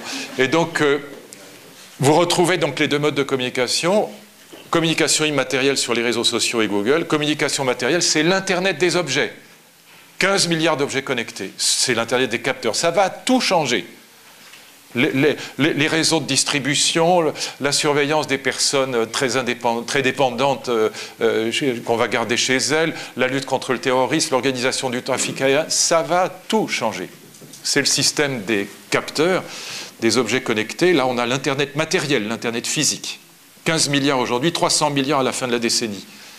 Ça va être quelque chose. Il y en aura partout, dans vos godasses, dans vos chiens, dans vos chats, dans vos filles, dans vos fils, il y en aura partout. Il y en a déjà dans les pigeons de Londres. Euh, je ne peux pas vous raconter ça, ce serait trop long. Troisième niveau, donc vous retrouvez nouvelle énergie, c'est l'intelligence. Vous retrouvez les deux modes de communication. Et troisième niveau, c'est l'économie collaborative rendue possible par l'intelligence artificielle. Et là où Rifkin à nouveau déconne complètement, c'est pas les smart grids, c'est pas les énergies vertes qui sont euh, à l'origine de la troisième révolution industrielle. C'est une blague, c'est une plaisanterie. Ce qui est à l'origine de la troisième révolution industrielle, c'est l'intelligence. Intelligence qui peut être naturelle ou artificielle. Les deux, en général. Voilà. Et donc, euh, il faut comprendre ce que c'est que l'intelligence artificielle. Mais déjà, vous avez la structure qui permet de comprendre le monde dans lequel nous sommes entrés et qui va être extrêmement passionnant et très compliqué pour tout le monde. Mais comme toujours, de toute façon, si la vie humaine était facile, ça se saurait. Mais ce n'est pas une raison pour euh, euh, être debout sur les freins et repartir en. Je parlais l'autre jour avec le patron de Google Europe, qui est un Américain sympathique, et il, me disait, au fond, nous, euh, je vais m'arrêter là, mais gardez bien la phrase, parce qu'elle est passionnante, au fond, il, était mettait le doigt dessus. Nous, Américains, quand on pense à toute cette révolution, on pense service rendu aux consommateurs. Par exemple, la lutte contre le cancer. Google, c'est génial la lutte contre le cancer, c'est une merveille. Si on arrive à éradiquer cette saloperie dans les 30 ans qui viennent, en tout cas à la réduire quasiment à zéro, euh, voilà, formidable. Donc, service rendu aux consommateurs.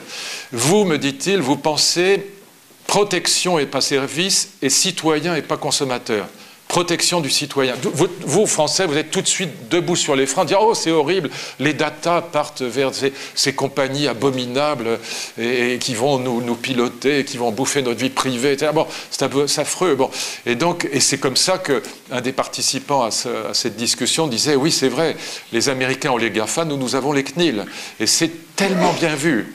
Il faut les deux, il faut les deux, il faut les deux, mais pas l'un sans l'autre. Nous, on a euh, le RGPD, c'est très bien, d'accord, mais tant qu'on n'aura pas des GAFA européens, ça sert uniquement à emmerder les entreprises françaises parce que nos données continueront à partir vers les Américains qui se moquent des règlements européens. Ils vont faire semblant de les respecter, mais ils ne les respecteront pas. Qu'est-ce qui nous garantit qu'ils les respecteront? Trump ne veut pas les respecter. Et il a mis déjà un décret pour ne pas le respecter. Et rien ne prouve qu'ils les respecteront, les règlements européens. Ils n'en ont rien à faire, en vérité. Et donc, euh, vous naviguez sur quoi? Vous naviguez sur des sites français? Est-ce qu'il y a des GAFA européens? Il y en a zéro. Donc, tant qu'on n'aura pas des GAFA européens, le RGPD, c'est très très bien. Mais il faut que ce soit couplé à des GAFA européens. Sinon, ça ne sert à rien. Nos données, elles partent sur Google, sur Facebook, sur euh, Twitter, euh, sur Instagram. On met un milliard de photos par jour sur Instagram. Et c'est ce qui fait progresser l'intelligence artificielle. Voyez Donc euh, RGPD, très très bien, j'applaudis des deux mains. Bien sûr que je suis pour la protection de la vie privée.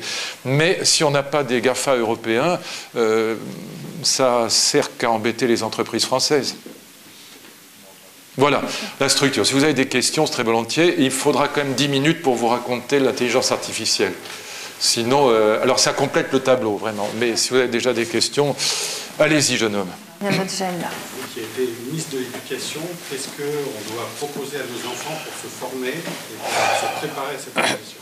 Le principe général est le suivant. Alors après, c'est compliqué d'appliquer dans le détail, mais le principe général est le suivant. Si vos enfants sont des scientifiques, euh, s'ils sont des mathématiciens, pas de souci, allez-y, euh, tant mieux, on aura besoin de data scientists et d'informaticiens en pagaille. Donc si vous avez des mathématiciens, c'est formidable. Les mathématiques vont redevenir une discipline extrêmement importante euh, euh, parce que c'est une discipline, si je puis dire, en facteur commun. Il faut être mathématicien pour être biologiste, pour être informathématicien, pour être économiste. Et donc c'est une discipline qui va non plus, comme c'est le cas aujourd'hui, servir uniquement à sélectionner les, les bons bacheliers, mais c'est une discipline qui va redevenir ou devenir peut-être extrêmement utile pour d'autres disciplines. Donc très bien, si vos enfants sont passionnés de mathématiques, euh, allez-y, c'est formidable biologie aussi, informatique, tout ça, euh, très bien. Si ce n'est pas le cas, ce qui va être... Euh, le principe général est qu'il faut envoyer nos enfants là où la machine n'ira pas. Voilà, c'est le principe général. Où est-ce qu'elle n'ira pas? Elle n'ira pas dans tous les métiers qui associeront la tête, le cœur et la main. Ça, ce sera difficile à remplacer. Intelligence, affectivité et euh, dextérité. Euh, une infirmière, un cuisinier, un jardinier, ça ne se remplace pas par un robot. Très difficile. Je vais être très clair, en médecine, le spécialiste disparaîtra avant le généraliste et le généraliste avant l'infirmière. C'est le principe général pour retourner quelqu'un, lui piquer le derrière en lui disant que ça lui fera pas mal, ce qui n'est pas tout à fait vrai, euh, il faut un humain. Voilà, pour palper quelqu'un, pour le, consoler, pour le... il faut un humain. La machine ne sait pas faire ça. Euh, pour aller couper, tailler les rosiers, tout ça, pour euh, câliner le, jardin, il faut un jardin. Pour faire une omelette, on peut fabriquer un robot qui fait les omelettes, mais enfin, s'il coûte 5 millions de dollars, ça n'a pas un intérêt fou.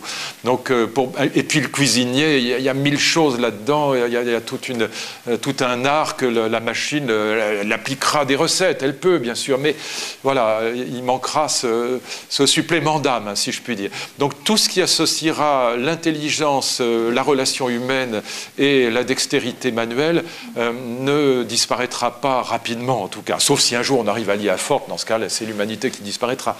Mais, euh, mais on n'en est pas là et moi je n'y crois pas. Donc pour l'instant, le grand sujet, c'est surtout pas le RUB, c'est comment nous rendre complémentaires de l'IA. Et complémentaires, ces métiers-là sont des métiers d'avenir.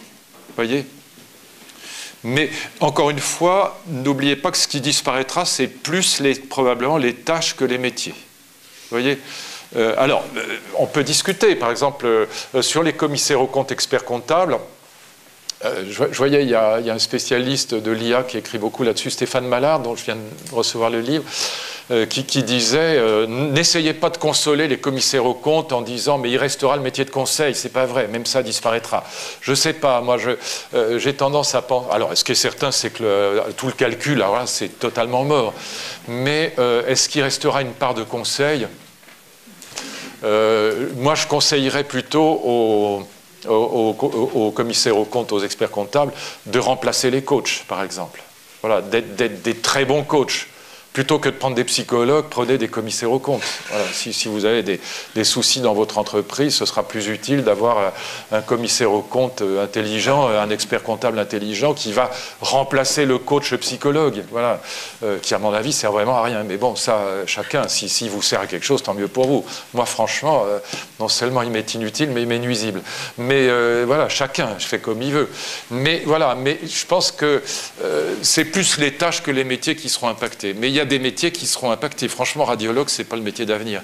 Voilà. Donc, l'infirmière, oui, c'est infirmière, jardinier, cuisinier, sont des métiers d'avenir. Mais il y en a beaucoup d'autres. Euh, c'est pas tout ce qui est relation humaine sera difficile à remplacer par la machine. Voilà. Et dans la médecine, il restera quand même euh, justement toute cette dimension de relations humaines, de, vérification bien sûr, de, conseils. Par exemple, en cancérologie, il y a, des traitements euh, très différents selon euh, que, vous souhaitez euh, euh, avoir une vie plus confortable, même si ça vous raccourcit l'existence, ou au contraire un remède de cheval qui va vous rendre la vie très très pénible, mais qui va peut-être vous faire vivre plus longtemps. Tout ça se discute avec un humain, pas avec une machine. Voyez. Mais enfin. c'est quand, quand, vous voyez par exemple le logiciel de criminologie qui a repris l'affaire du petit Grégory, c'est quand même assez fascinant parce qu'il euh, a totalement remplacé le, euh, juge d'instruction euh, dans l'analyse du dossier. Comme le dossier fait des dizaines de milliers de pages, le malheureux humain, quand il arrive à la page 28 352, il a oublié le début. L'ordinateur n'oublie rien. Donc, une fois qu'on lui a fait rentrer toutes les données dedans, il repère tous les quoi. par exemple, Monsieur X a dit qu'il avait appelé Madame Y à 9h58, elle dit que c'était à 14h. Quoique, il faut reprendre le dossier. Mais qui va reprendre l'interrogatoire C'est quand même un humain qui va le faire, ce n'est pas la machine. voyez Ça, c'est un bon exemple de partage des rôles.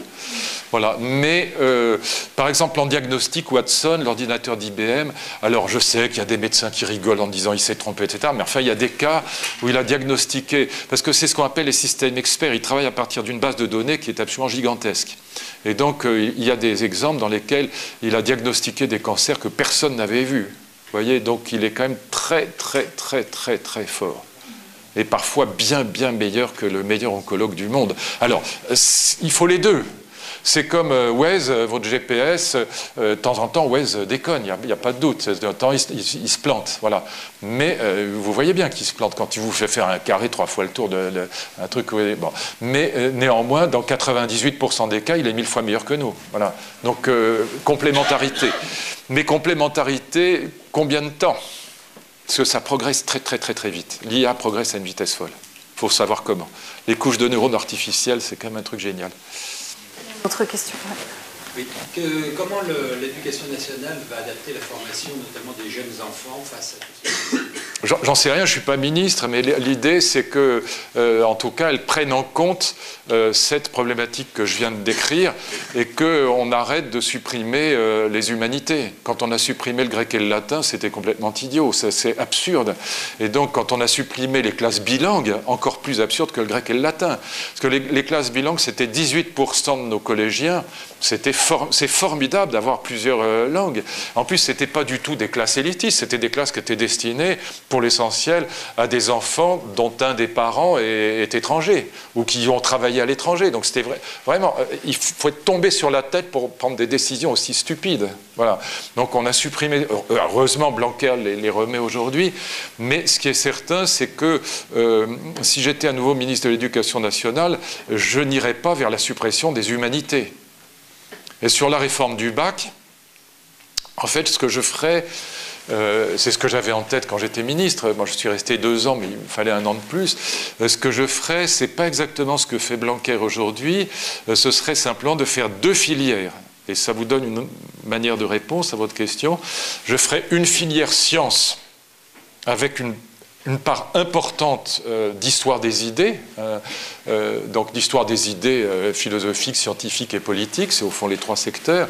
Donc une, filière science avec une part d'humanité, de formation aux humanités assez forte, et une filière humanité avec une part d'histoire des sciences assez forte aussi. Donc une filière humanité, une filière science avec deux modules quand même très consistant euh, d'humanité pour les scientifiques et de, sciences pour les, euh, pour les littéraires, si je puis dire. Et donc je ferai simplement ça, parce qu'il faut faire une réforme du bac, parce que la filière littéraire est morte, tout simplement. Il faut le savoir, elle est, inexistante aujourd'hui. Elle est en voie de disparition, elle est, carbonisée. Et, donc on a, et puis bon, évidemment, il faut faire du contrôle continu, je défends ça depuis toujours, mais ça c'est autre chose. Mais en tout cas, je pense qu'il faut que les scientifiques aient une formation aux humanités et que les, les littéraire est une formation scientifique forte. Je ne crois pas qu'on puisse être philosophe aujourd'hui euh, sans avoir étudié la biologie, par exemple. Ce n'est pas raisonnable. Et l'économie. On a absolument besoin d'économie et, de biologie pour euh, comprendre le monde. La philosophie, c'est d'abord, comme disait Hegel, c'est euh, Ihre Zeit in Gedanken erfasst, il disait. son temps saisi dans la pensée. Voilà. Notre temps aujourd'hui, c'est la mondialisation et ça suppose l'économie, la biologie, au minimum, sinon les mathématiques et la physique voyez Mais en tout cas, ne faisons pas disparaître les humanités, parce que tout ce qui est relation humaine, c'est ce que la machine ne saura pas faire bien. C'est là qu'elle aura le plus de difficultés. Oui, je vous en prie. Euh, bon, avec l'allongement que vous nous décrivez de la vie, on peut s'interroger, euh, on sait qu'à la fin du, siècle, d'après les prévisions, on sera 10 milliards d'humains sur Terre. Euh, comment on va réussir à organiser tout cela? On, va vers les 10 milliards. Euh, alors, il y, a deux problèmes. Il y a le problème du nombre d'enfants. Plus on est dans une société d'État-providence riche, moins il y a d'enfants. Euh, l'exemple, c'est l'Allemagne. La, démographie, c'est 1,2, je crois, par famille, 1,3, quelque chose comme ça. Donc, plus on va vers des sociétés riches d'État-providence à l'occidental. Pourquoi? Parce que quand il n'y a pas d'État-providence, les enfants, c'est l'État-providence, c'est l'assurance retraite. Donc euh, plus vous allez vers euh, les pays d'Afrique euh, très pauvres et plus vous avez des familles très nombreuses.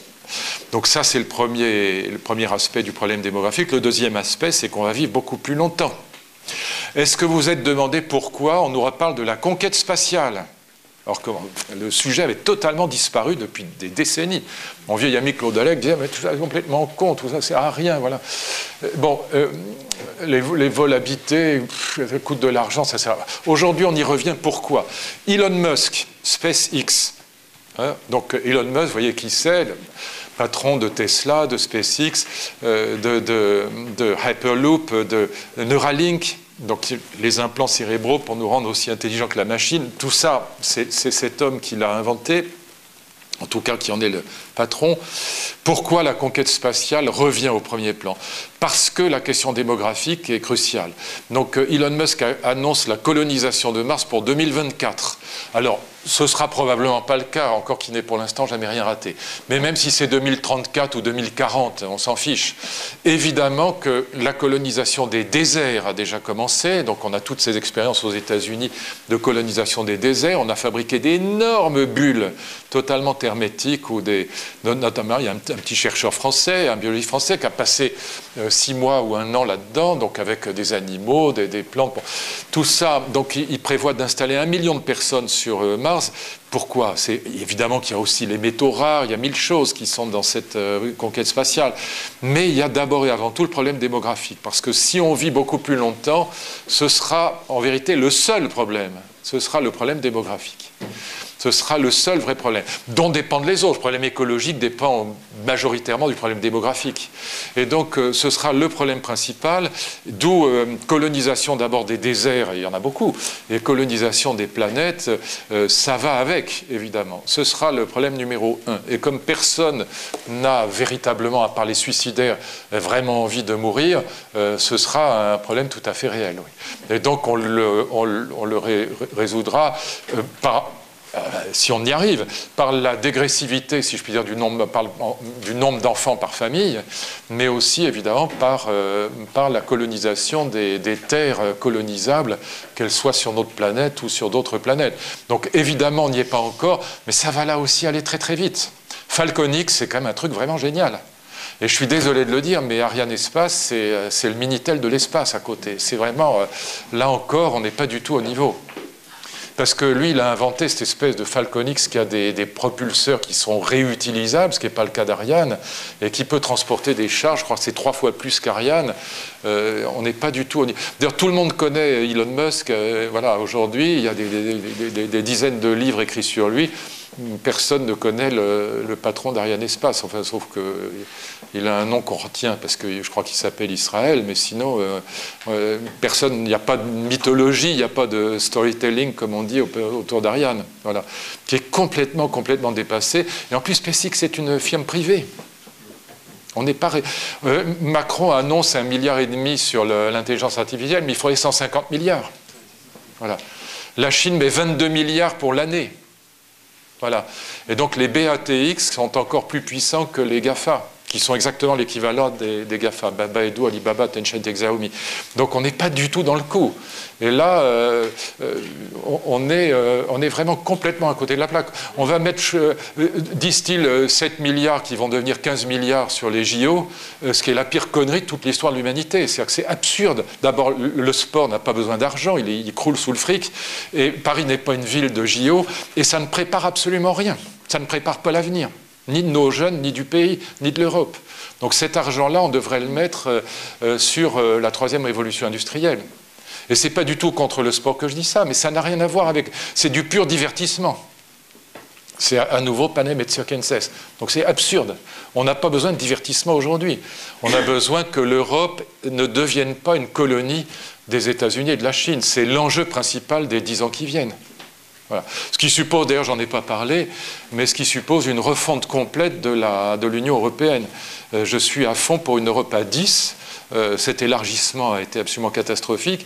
Et je suis à fond contre le traité de Maastricht, qui a été une véritable catastrophe, parce que le traité de Maastricht a organisé, a autorisé, ce qui est absurde, le dumping social et fiscal. On a autorisé qu'on se tire la bourse sur les règles du marché. Qu'on se tire la bourse sur les biens dans le marché, que les voitures allemandes et françaises se tirent la bourse, très bien. Ça, ça fait progresser les voitures. Mais quand se tire la bourse sur les règles du marché, une absurdité totale. Euh, dumping social et fiscal. L'Irlande a un taux d'imposition sur les sociétés qui est trois fois inférieur à celui de la France. Pourquoi voulez-vous qu'Uber aille payer ses impôts en France? Il faudrait qu'il soit fou pour le faire. Voyez?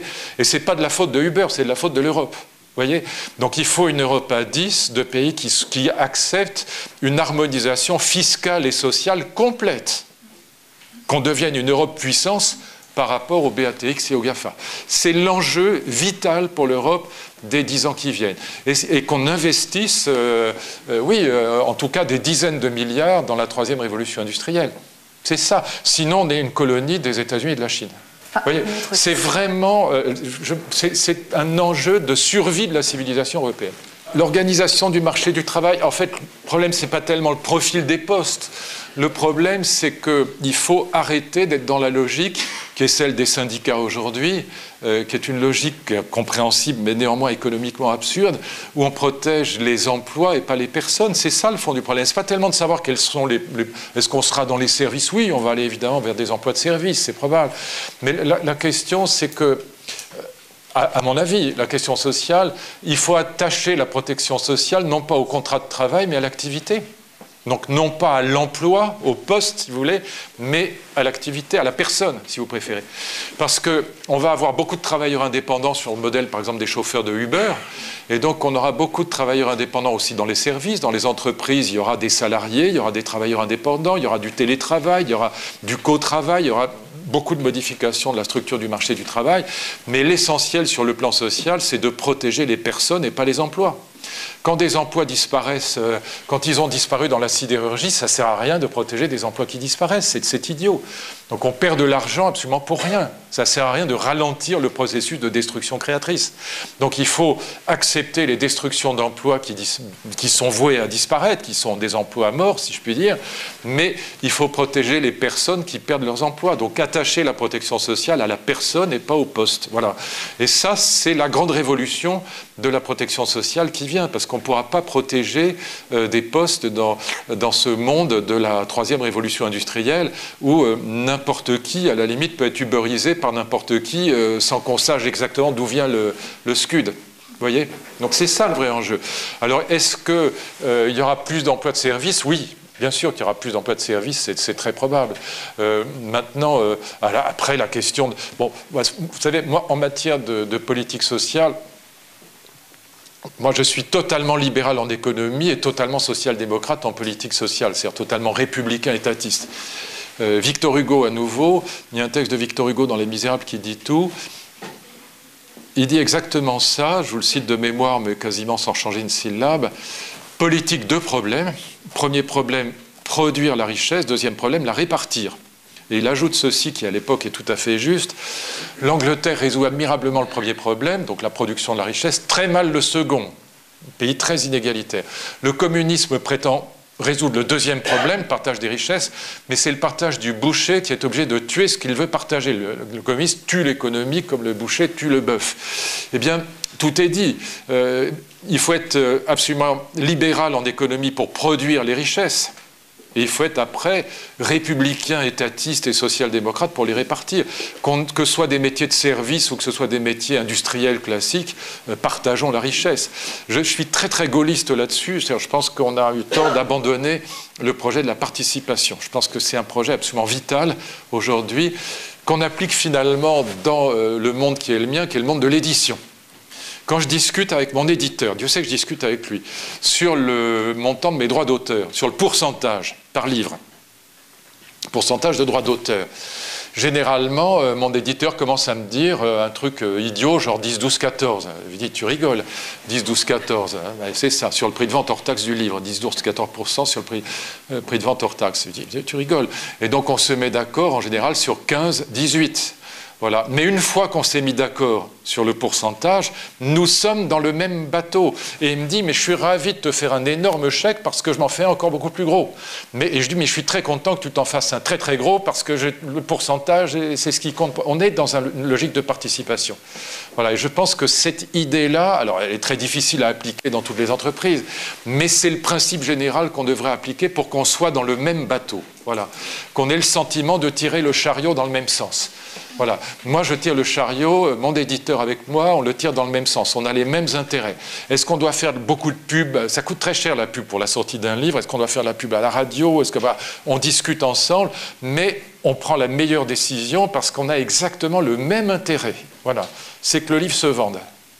Quoi qu'en disent les auteurs qui disent, voilà, ça m'intéresse pas de vendre. si ça nous intéressait pas de vendre les livres, on n'en publierait pas.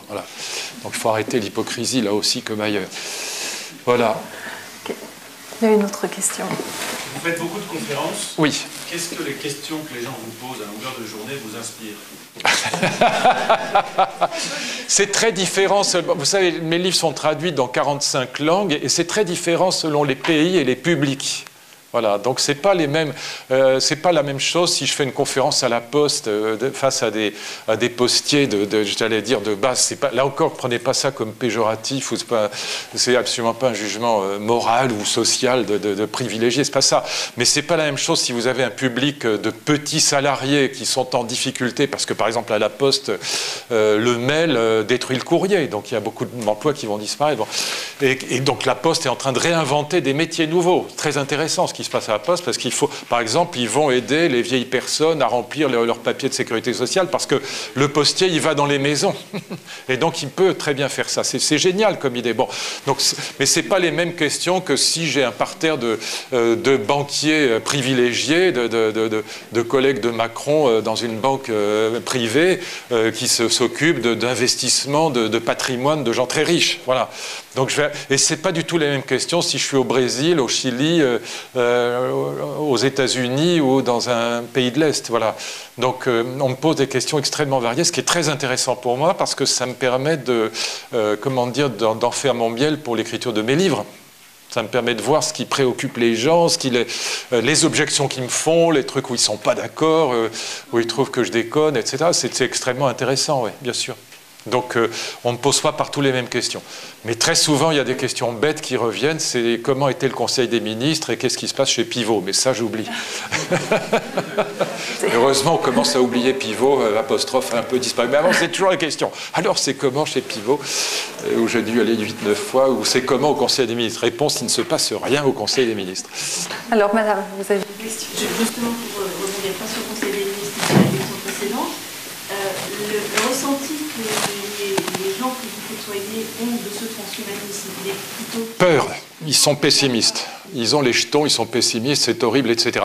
Ce qui d'ailleurs, à mon avis, est totalement faux jeton, parce que si on leur posait la même question à la sortie de chez l'oncologue qui vient de leur annoncer un mauvais cancer, ils seraient transhumanistes dans le quart d'heure. Tout dépend du contexte dans lequel on pose la question. Mais quand vous posez la question, le Figaro l'a fait il n'y a pas très longtemps, mon journal préféré, euh, est-ce que vous aimeriez vivre 200 ans ou 300 ans? 90% des Français répondent non. Il pense à l'arrière-grand-père qui faisait chier tout le monde avec sa guerre de 14, gâteux dans un fauteuil roulant, mais c'est pas ça le projet transhumaniste. Voilà.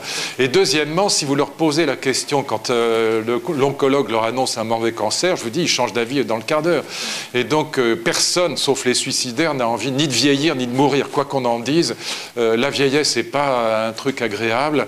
Et ce qui est très intéressant, c'est bien que la vieillesse soit très désagréable, en vérité, la mort est encore pire. Ma maman a 93 ans, elle n'a aucune envie de mourir. Et j'ai aucune envie qu'elle meure. donc euh, c'est pour ça que je trouve très bizarre, voyez, ça m'intéresse énormément ça, que face à un projet qui est quand même globalement de lutter contre la vieillesse et la mort, euh, ça peut quand même se résumer à ça, 90% des Français soient contre.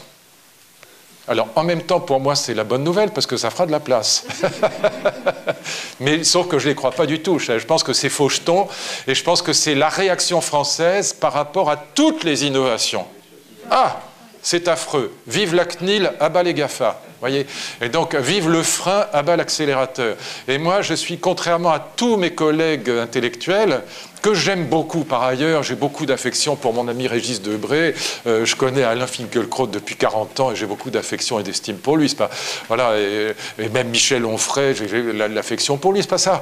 Mais simplement, ils sont tous des clinologues. Ils détestent tous Uber, ils détestent tous Airbnb, ils détestent tous la troisième révolution industrielle, ils détestent tous le transfert. Ils sont tous des clinologues à mort. Ils nous annoncent tous que la civilisation européenne fout le camp, que l'horreur économique. Euh, mon ami Régis Debray euh, publie un livre qui s'appelle cette semaine Bilan de faillite. Encore un, titre qui me fait hurler de rire. Voilà. Et en vérité, c'est leur faillite à eux. Je parle. Alors, là, dire c'est enregistré. Mais comme ils, mais, mais c'est leur faillite à eux. Pourquoi? C'est pas méchant ce que je dis. C'est juste. Euh, Moi, j'étais gaulliste en 68. Eux, ils étaient, lui, il était chez Che Guevara. Alain était autonome, ultra-gauchiste. Euh, j'ai connu Michel Onfray quand il votait pour Besancenot. Bon, tous ces gens-là viennent de l'archi-gauchisme. Bien sûr.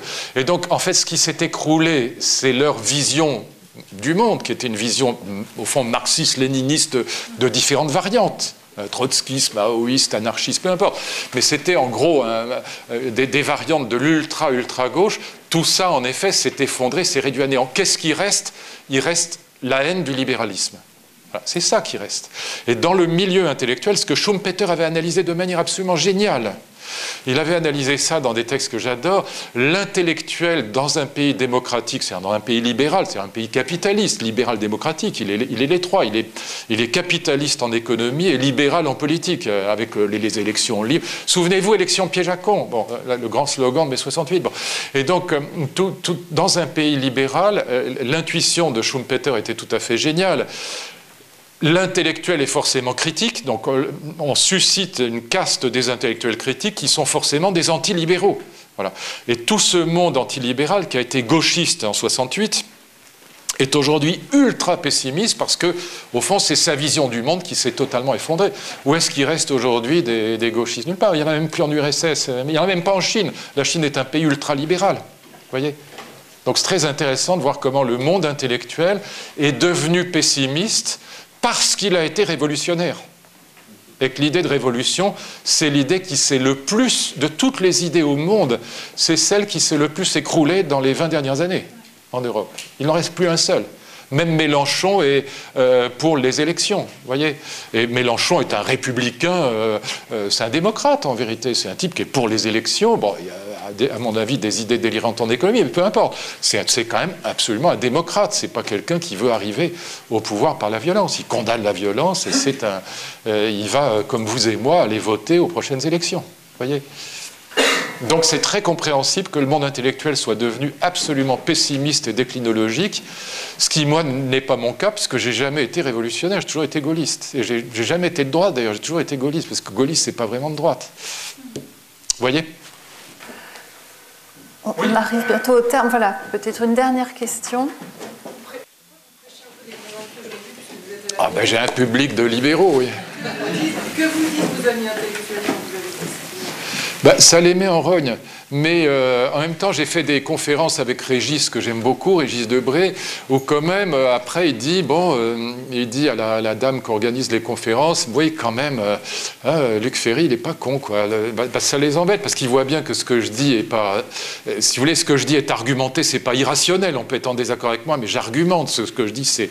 je suis un rationaliste, donc c'est quand même difficile de m'expliquer que vieillir et mourir est formidable, ou que Uber, c'est pas mieux que les taxis.